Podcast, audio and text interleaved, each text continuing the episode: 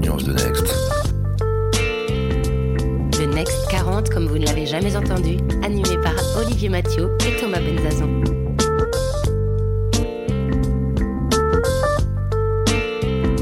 Parce qu'ils sont euh, dirigeants de certaines des plus belles boîtes de France, on pourrait les imaginer assis sur des fauteuils en cuir, mais aujourd'hui dans 40 nuances de Next, ils sont sur le canapé. On retrouve euh, mon compère Olivier Mathieu et surtout notre invité Firmin Zocchetto pour euh, bah, pour parler de lui, pour le découvrir. Firmin, est-ce que tu es prêt à passer sur le canapé? Oui, je suis prêt. Allez, relaxez-vous. Et maintenant de vous Alors sans vouloir faire de la, psychologie évidemment de, bistrot, c'est vrai que l'entrepreneuriat c'est aussi un état d'esprit, c'est pas seulement euh, c'est bon, c'est évidemment dans l'action, mais c'est aussi une façon euh, ou un rapport au monde, en tout cas au monde économique. Et, euh, donc c'est intéressant pour nos auditeurs et pour nous-mêmes de comprendre aussi si on dit comme parfois est-ce qu'on est entrepreneur ou est-ce qu'on devient? Toi tu commencé, tu as commencé très jeune et est-ce que c'est une vocation en tant que telle d'être entrepreneur? Est-ce que c'est la volonté de, de prendre en main son destin? C'est plutôt de vouloir changer le monde? Ou est-ce que c'est un peu par hasard? Est-ce que toi, toi-même, tu, tu, as dit ton père était entrepreneur?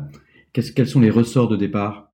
Oui, il y a peut-être une partie de génétique euh, là-dedans, mais tous mes ancêtres étaient entrepreneurs. Mon arrière-arrière-grand-père, qui est parti d'Italie euh, pour trouver du travail en France, euh, a créé sa boîte. Et depuis, en fait, tout le monde a créé sa boîte. Donc il y a peut-être une part de, génétique euh, là-dedans. Euh, non, mais très tôt, euh, on l'a dit, à 17 ans, j'ai créé ma première boîte, j'ai eu d'autres aventures ensuite. C'est pouvoir être libre de travailler sur les sujets qui me plaisent, recruter les personnes avec qui j'ai envie de travailler, s'associer avec les personnes avec qui on a envie de travailler. Enfin, c'est quelque chose qui m'a toujours, euh, toujours plus, ne pas s'inscrire dans un, cadre déjà défini, mais dessiner le cadre à l'intérieur duquel on pourra euh, faire évoluer chacun, avoir un impact sur le monde qui est super fort, euh, inventer des produits, des services. Ouais, c'est tout, ça que j'aime bien dans l'entrepreneuriat, vivre une aventure, ne pas avoir de limites, sauf celles qu'on veut bien se, se, poser. Donc c'est quelque chose qui, qui, me correspondait bien et encore aujourd'hui, je, je me verrais absolument pas faire euh, autre chose. Si tu te vois pas faire autre chose, je pense comme euh, des milliers et des milliers d'entrepreneurs, est-ce que parfois tu t'es dit, mais dans quelle galère je me suis embarqué? Non, je me suis jamais dit ça. Je me suis euh, souvent dit qu'il y avait 30 problèmes à régler chaque jour, mais que la big picture de tout ça, c'était beaucoup de challenges, beaucoup de, joie, euh, de bonnes nouvelles, euh, de fierté, de rendre service à pas mal de gens, euh, que ce soit les payfitters, nos clients, leurs employés, des personnes juste de l'écosystème qu'on peut inspirer d'une manière ou d'une autre, aider. Voilà, j'ai plutôt ce, je suis quelqu'un de très optimiste. C'est d'ailleurs, je pense, un de mes plus gros défauts. On va rentrer dans la psychologie. Pourquoi c'est un défaut? Bah, L'optimisme euh, poussé euh, à outrance peut être un, défaut parce qu'en fait, ça peut vous mettre des œillères sur certaines choses. Vous pouvez trop faire confiance euh, aux gens, ne pas voir certains problèmes en se disant que de toute façon ça va se régler, ça va s'améliorer tout seul, fixer des objectifs qui sont inatteignables. Il y, a pas mal de, de, de petits défauts comme ça qu'il faut connaître pour les, pour les contrebalancer. J'ai mis un peu de temps à m'en rendre compte, mais une fois qu'on le sait, c'est, facile ensuite d'agir sur ça. Et est-ce que, est-ce que le, fait de travailler avec des associés, ça, t'aide dans ce domaine-là? Est-ce qu'il y a des, notions de complémentarité? Pas seulement en termes de, compétences, parce que vous aviez travaillé ensemble très jeune aussi, comme tu le disais, mais euh, dans, des premières entreprises, entre, enfin des premières aventures entrepreneuriales. Mais est-ce qu'il y a aussi des complémentarités en termes de, caractère euh, qui permettent de, de fixer euh, des limites l'un à l'autre les uns aux autres? Complètement, il n'y a pas juste euh, les compétences hein, sur lesquelles on peut être complémentaire. Euh, les caractères, c'est extrêmement important aussi. Il peut y avoir euh, des personnes qui sont plus aptes à parler en public, d'autres qui vont être introverties, des personnes qui sont plus prudentes, plus, optimistes, des personnes qui sont calmes, des personnes qui vont être fougueuses. Et, et avec Florian et Guilain, on est à la fois complémentaire sur les compétences, mais aussi sur euh, les, euh, les caractères, tout en partageant une même ambition, des mêmes valeurs, un même amour pour la bonne bouffe et pour le sport. Eh bien, c'est une transition parfaite parce que justement, on a une question d'un de tes associés, euh, Florian. Je te propose de l'écouter. Tu as le droit à un joker, mais je suis sûr que tu as envie. Vous avez un message. Salut fille, c'est Flo. J'ai une petite question pour toi. Dans tes rêves les plus fous, tu préférerais prendre la présidence du Stade Lavallois et les faire monter en Ligue 1 Ou alors diriger une équipe de cyclisme et leur faire gagner le Tour de France? Tu peux répondre, fille. Ah, en tout cas, on comprend l'intérêt pour le sport. c'est une très bonne question. C'est difficile de, choisir. J'aimerais, j'aimerais bien faire les deux, mais déjà, un, ça va être très très ambitieux. Alors, je pense que je, prendrais le, je prendrais l'équipe cycliste. La, dernière fois qu'un Français a gagné le Tour de France, il me semble que c'était il y a, il y a 35 ans. Bernard Hinault, il n'y en a pas eu de nouveau depuis. Euh... On a dû avoir Laurent Fignon, ouais. Ouais, Laurent Fignon, fin des années 80. Bon, c'est c'est un rêve, euh, c'est un rêve de gosse, c'est clair, euh, de pouvoir euh, de, de, pouvoir faire ça. C'est tellement, ce serait tellement beau. Ah, je serais curieux de savoir pourquoi il te pose cette question. J'imagine que ça touche à des choses peut-être au-delà de la passion, des activités que tu, tu, tu réalises souvent. Oui, on, on a l'habitude euh, de faire pas mal de, sorties à vélo euh, entre fondateurs. On a notamment fait une, une cyclo-sportive ces cinq dernières années qui s'appelle l'Ardéchoise, qui est une cyclo-sportive assez dure en montagne. On fait euh, une course tous les tous les trois, chose qui nous qui nous soude aussi en dehors du, du travail. Et à la fin, celui qui arrive le premier devient CEO pour l'année. non, on n'a pas, on n'a pas encore, euh, on n'a pas encore joué comme ça. C'est plutôt, euh, plutôt celui qui arrive dernier euh, paye, paye le restaurant au vainqueur. Est-ce que le sport joue un rôle aussi en termes de management chez Payfit? Enfin, Est-ce que ça fait partie des valeurs ou c'est plus des passions individuelles qui, qui interviennent pas dans, vers les équipes de Payfit? Ça fait pas partie de nos, valeurs, mais euh, je dirais que c'est quelque chose qui est important dans la boîte. Euh, il y a pas mal de pas, mal de sportifs, pas mal de personnes qui se retrouvent pour pratiquer des activités sportives. Bon, je sais que tous les mardis soirs, par exemple, il y a euh, l'équipe espagnole à Barcelone qui joue au foot, l'équipe britannique à Londres qui joue au foot. On a une équipe de deux équipes de, filles qui jouent également, quatre équipes de, garçons. donc il y a, beaucoup, de sportifs dans la boîte. Après, c'est pas une valeur de boîte. Je veux dire, il faut être inclusif aussi. Il y a des personnes qui euh, ne sont pas euh, sportives, qui n'aiment pas le sport, euh, qui préfèrent le, le, théâtre, par exemple, ou tout autre divertissement.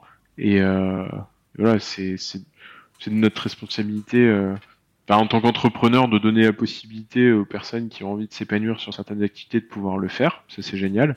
Mais mais pas d'imposer euh, ou de mettre ça dans la culture ou dans les valeurs. Et dans, dans ce que toi tu apprécies de faire, donc on a bien compris qu'il y a une, place importante qui est, qui est dédiée au sport. Est-ce que euh, tu as d'autres moments où tu te retrouves? On, a tous besoin de, de s'inspirer euh, régulièrement, de prendre du recul aussi parfois. Est-ce que tu as, as, des moments spéciaux que tu t'accordes et, dans lesquels tu exerces ou non d'ailleurs une, une, activité précise?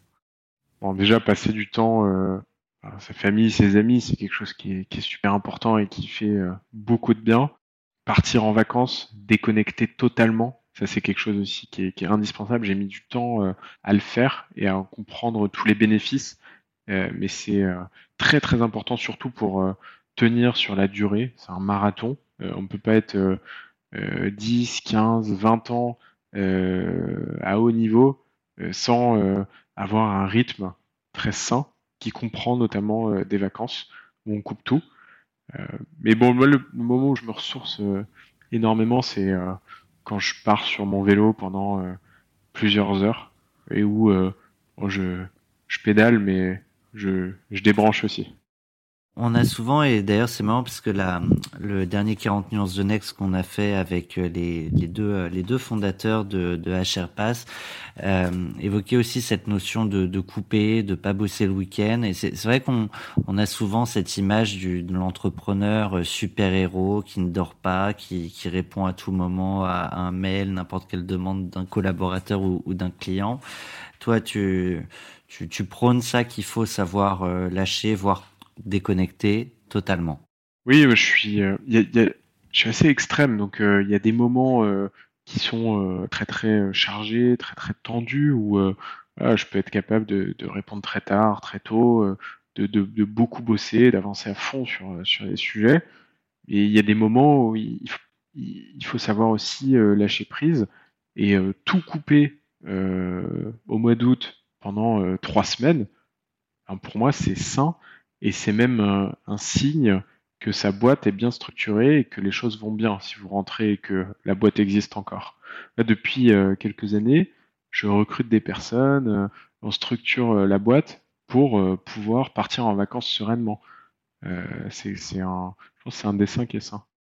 Je trouve intéressant aussi que tu, là, du, coup, tu as déjà connu évidemment un certain succès. On, comprend qu'il y y a beaucoup d'ambition encore. Peut-être ensuite au-delà de Payfit euh, sur le sport, euh, euh, pourquoi pas comme euh, comme la question que te posait ton, ton associé.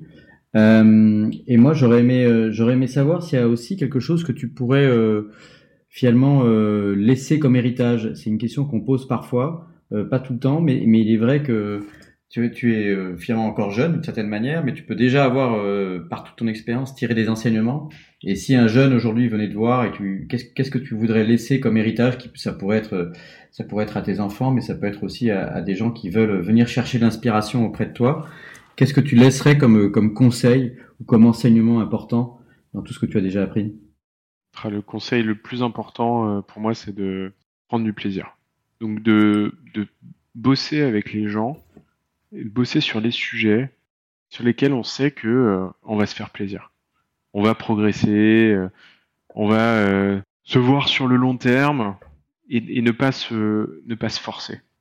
Ne pas se forcer pour des raisons d'argent, des raisons de contrat, des raisons de, de pression sociale, de promesses faites à un parent, à quelqu'un, de toujours être dans cette recherche du du plaisir et de la passion parce que je considère que c'est euh, dans ce dans ces moments-là en fait qu'on est euh, qu'on est bon et qu'on apporte euh, qu'on apporte le plus aux, autres et qu'on s'apporte le plus soi-même.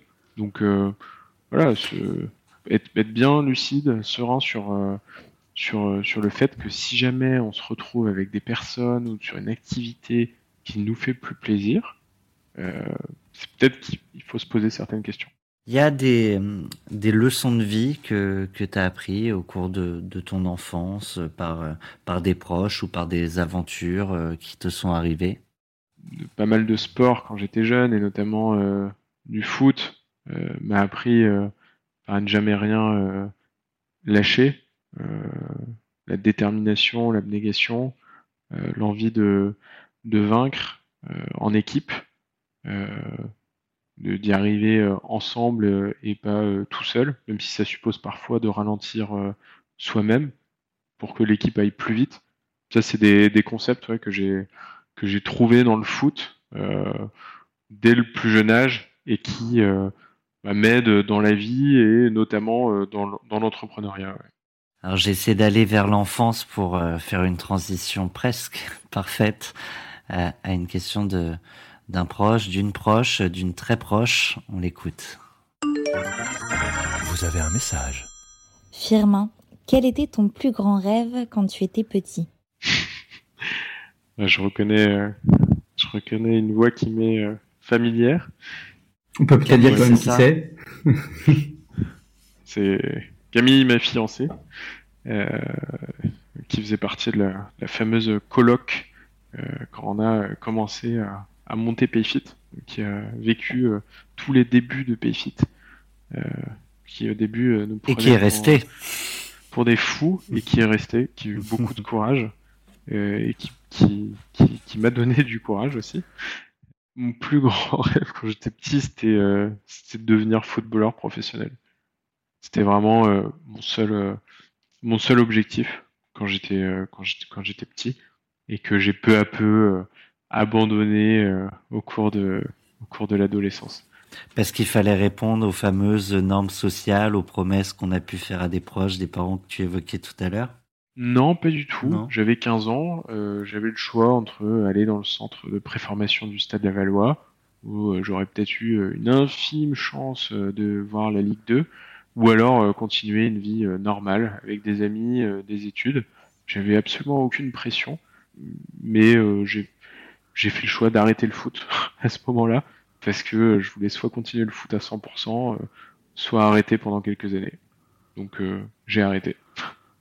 Donc c'est 0 ou 100, encore une fois, comme, comme ton associé. c'est un peu ça. T'avais des rôles modèles aussi, petit de, de, de sportifs ou, ou autres d'ailleurs? Ouais, le, le, plus, le plus euh, pour moi, le plus beau rôle modèle et que je continue d'avoir avec le temps, je suis ses évolutions, c'est Zizou.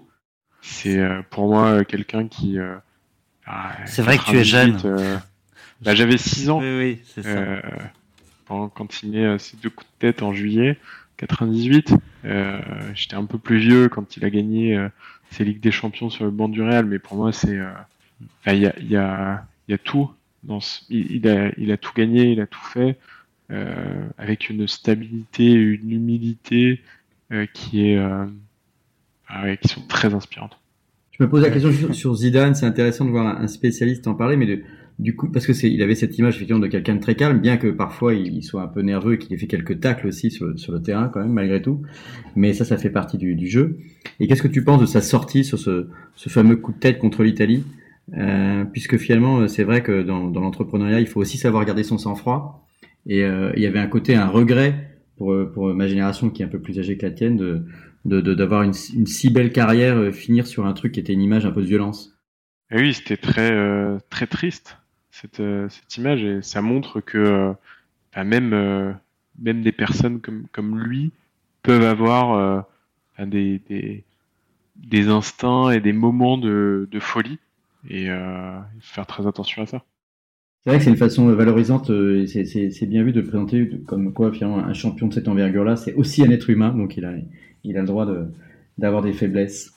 T'avais envie, euh, Olivier, de poser quelques questions flash à notre invité? Oui, absolument. Un, peu, un peu pour euh, mettre de l'humour, mais c'est aussi une autre façon de, de, de t'interroger, Firmin. C'est des, des, questions flash, c'est des questions euh, voilà que, que, je vais te formuler là, mais c'est toi qui poses les questions ou qui nous révèlent des choses sur le format question. Alors je, je t'en propose une, par exemple. Quelle est la question qu'on te pose tout le temps et à laquelle tu en as marre de répondre? Parce qu'effectivement, un, CEO, un chef d'entreprise, notamment visible comme toi, il est souvent dans les médias. Est-ce qu'il y a une question euh, qui t'agace? Question qui me pose souvent et qui m'agace, qui me pose très souvent, c'est euh, comment vous avez eu l'idée de Payfit Ouf On n'a pas posé celle-là. Deuxième question flash, quelle est la question qu'on ne te pose jamais et c'est tant mieux? Non, je. Tu as pas de tabou? Non, j'ai pas de tabou et euh, ce qui veut pas forcément dire que je répondrai, mais en tout cas, euh, enfin, j'ai pas de. Enfin, je suis très, je suis très heureux en fait euh, qu'on qu'on ose poser n'importe quelle question, quoi, que ce soit à des amis, en entretien avec des candidats, des payfitters. je suis, je trouve que c'est. Enfin, moi, j'ai, moi, j'ai envie que les gens me fassent confiance et que Enfin, il me, il me parle, euh, enfin, comme si, euh, en tout cas dans le cas de, candidats ou de payfitter, comme si euh, voilà, j'étais un payfitter comme un autre, une personne comme une autre, traite tout le monde avec égalité. Donc bon, les, non, j'ai pas de, pas de question, pas de question tabou. Eh bien, Firmin, on enchaîne avec notre prochaine rubrique. On te propose de partager la plus grande claque que tu as jamais vécue. Alors Firmin, euh, une claque, un moment où tu as appris, euh, on l'espère en tout cas, un moment particulièrement euh, dingue. Je précise que c'est aussi un moment important dans un podcast comme 40 millions de next, c'est qu'on est souvent face à des entrepreneurs qui sont très positifs. Alors ils, vendent très bien leurs projets, ils se vendent bien, ils ont des opinions, et tu l'as dit toi-même que tu étais optimiste. Mais je trouve toujours intéressant aussi bah, d'admettre ou de reconnaître les moments qui peuvent être par ailleurs constructifs, mais, où on a subi des, revers de fortune. Oui, bah, quand on a, on a commencé à, créer PFI donc en janvier 2015, et puis euh, on s'est fait, euh, on est rentré chez une famille, on s'est fait contacter par des investisseurs, on a été euh, attiré, on est allé pitcher chez eux, des investisseurs français. C'était en mai 2015 et à l'époque on n'avait pas encore de produit prêt à être utilisé. Et voilà, on a, on, a vite vu avec deux trois essais qu'on pourrait pas lever de fonds à ce moment-là, dans de bonnes conditions. Euh, donc là, je me suis dit, bon, euh, euh, c'est pas possible. pourtant, on va faire un truc incroyable. Qu'est-ce qui se passe ils, comprennent pas. Je j'explique mal les choses. on n'est pas encore assez près.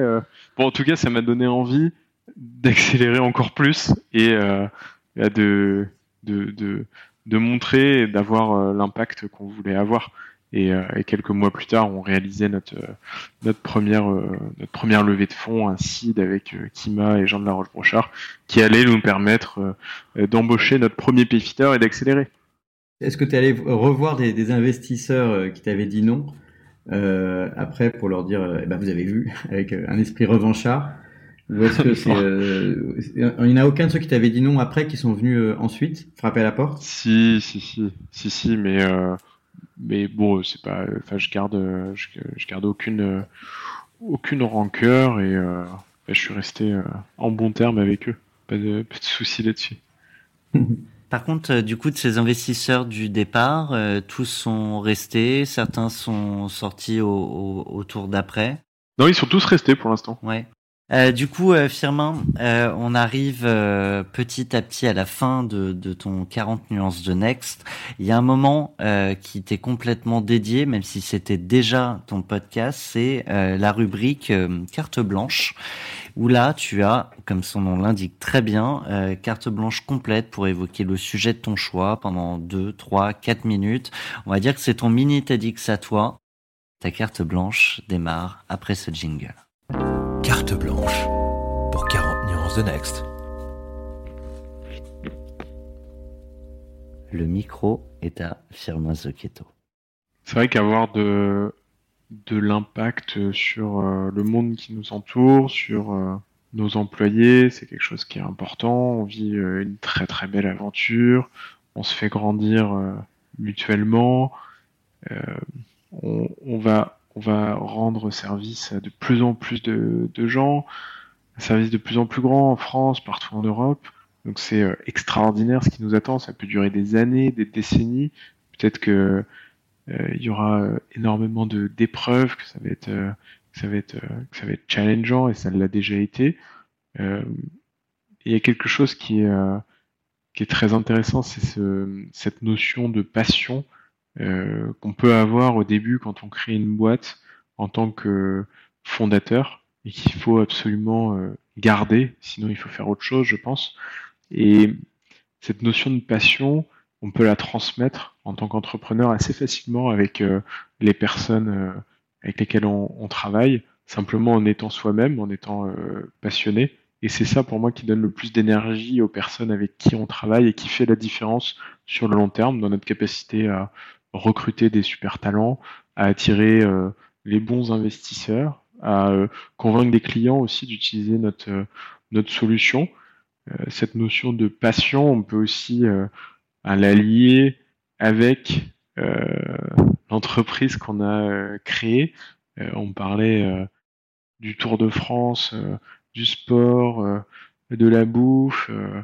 Bah, il y, a, forcément des sujets qui, nous tiennent à cœur en tant qu'entrepreneurs et qui peuvent, euh, peuvent être liés euh, d'une manière ou d'une autre euh, à la boîte. Donc voilà, moi c'est cette notion de passion, passion bienveillante que je retiens et que je souhaite continuer et que je ferai tout pour continuer de vivre à travers Payfit, les Payfitters, toutes les personnes qui nous qui nous font confiance et c'est c'est la chose que je trouve la, la plus belle aujourd'hui que je voulais partager avec vous.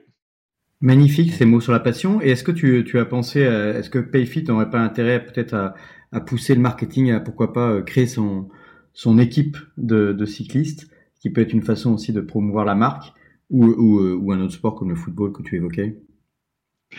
Oui, c'est euh, c'est quelque chose qui euh, qu'on regardera peut-être euh, dans les dans les années à venir. On n'est pas euh, pas assez euh, gros aujourd'hui pour le faire, mais euh, allier construction d'une entreprise et, passion pour qu'enfin un Français gagne le Tour de France, c'est clair que ce serait beau. Tu souhaitais aussi partager ton micro à une entrepreneur qui te parle, que on t'a demandé de, de sélectionner en, en, préparant cette émission. On, a cette rubrique Sista euh, qui, qui, nous tient à cœur avec Olivier, euh, notamment parce que au Next 40, il y a encore trop peu de femmes et, et plus, plus globalement euh, parmi les entrepreneurs français. Donc c'est important aussi de, bah, de montrer celles qui, qui, réussissent, leur donner encore plus la parole dans, dans les médias et, et donc y compris à, à, vos côtés dans, dans ce podcast.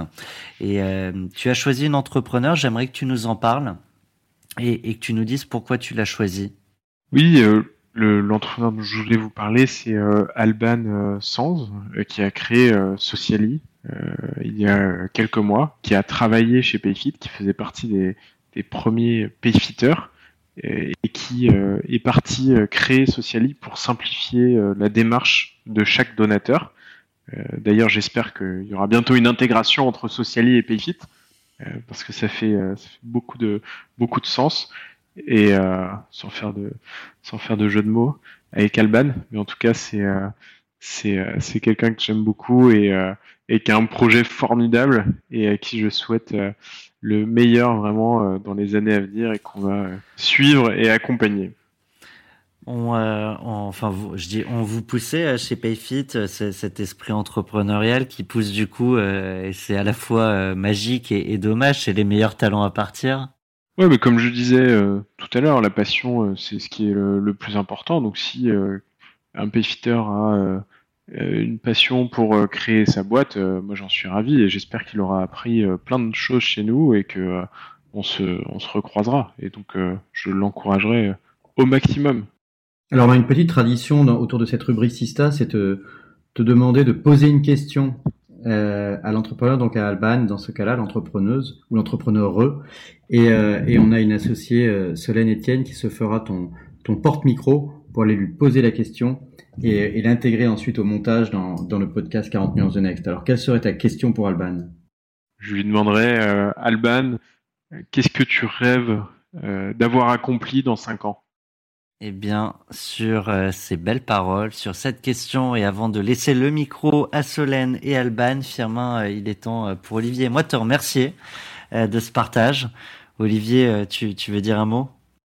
Écoute, moi j'ai été frappé par, la maturité de Firmin, qu'on on voit jeune entrepreneur récidiviste, on dit parfois serial entrepreneur, mais on, voit qu'on a beaucoup à apprendre de, ben, à l'écoute de ces enseignements. Donc merci d'avoir de t'être prêté au jeu sans sans tabou et d'avoir répondu avec autant de, de, calme et de sérénité.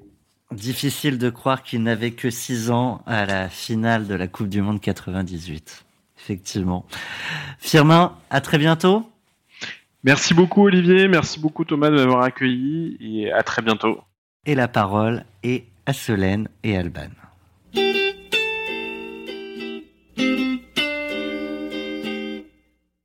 Aujourd'hui, celle qui partage son micro avec notre invitée est Alban Sens, cofondatrice de Sociali. Bonjour Alban. Bonjour Solène, merci beaucoup pour cette invitation.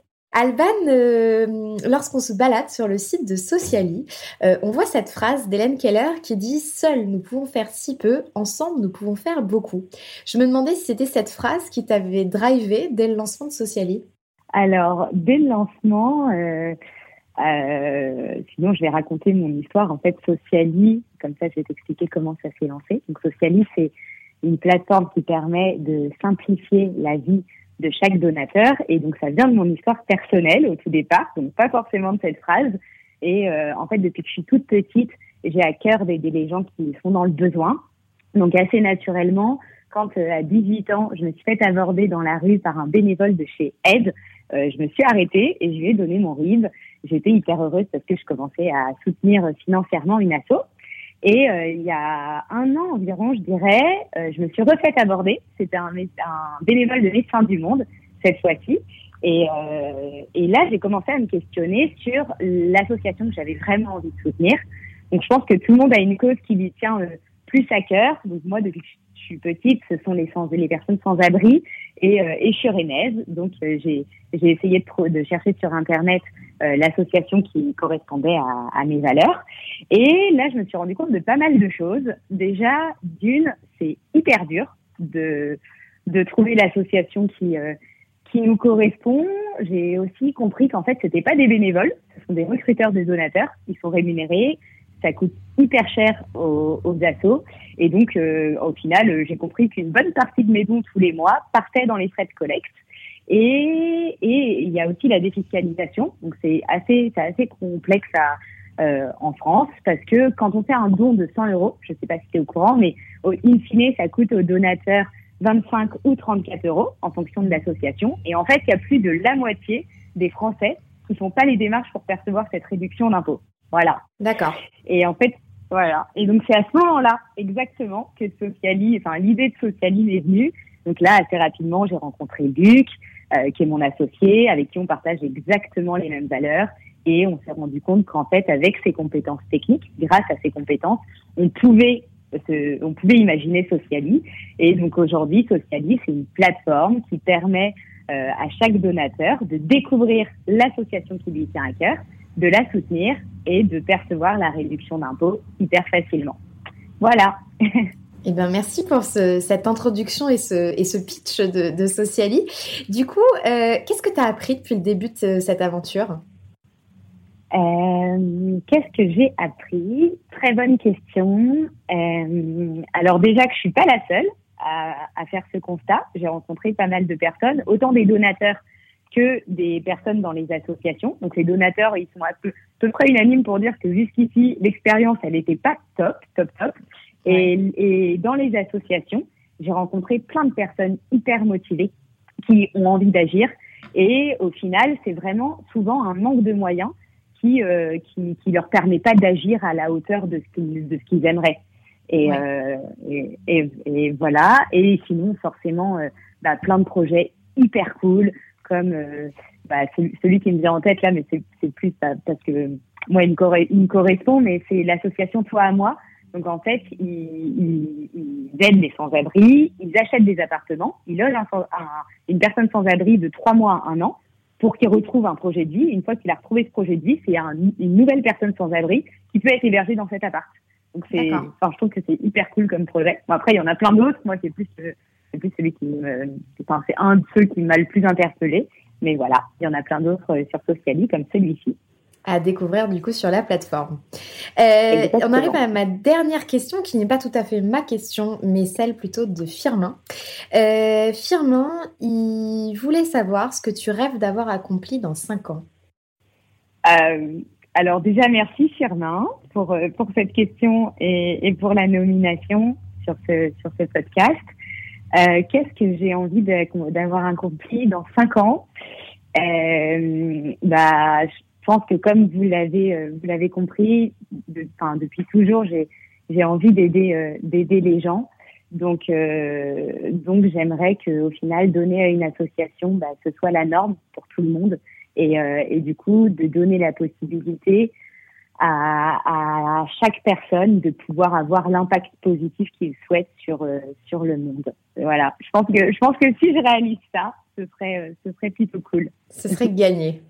Et bien, en tout cas, ouais. on va inciter tous nos auditeurs à se rendre sur Sociali, S-O-2-S-I-A-L-Y, avec deux S comme association, et découvrir l'ensemble des associations qui sont déjà répertoriées. Et je suis sûre qu'il va y en avoir plein d'autres. En tout cas, Alban, bravo pour ton projet et à très bientôt. Merci beaucoup, Solène. À bientôt.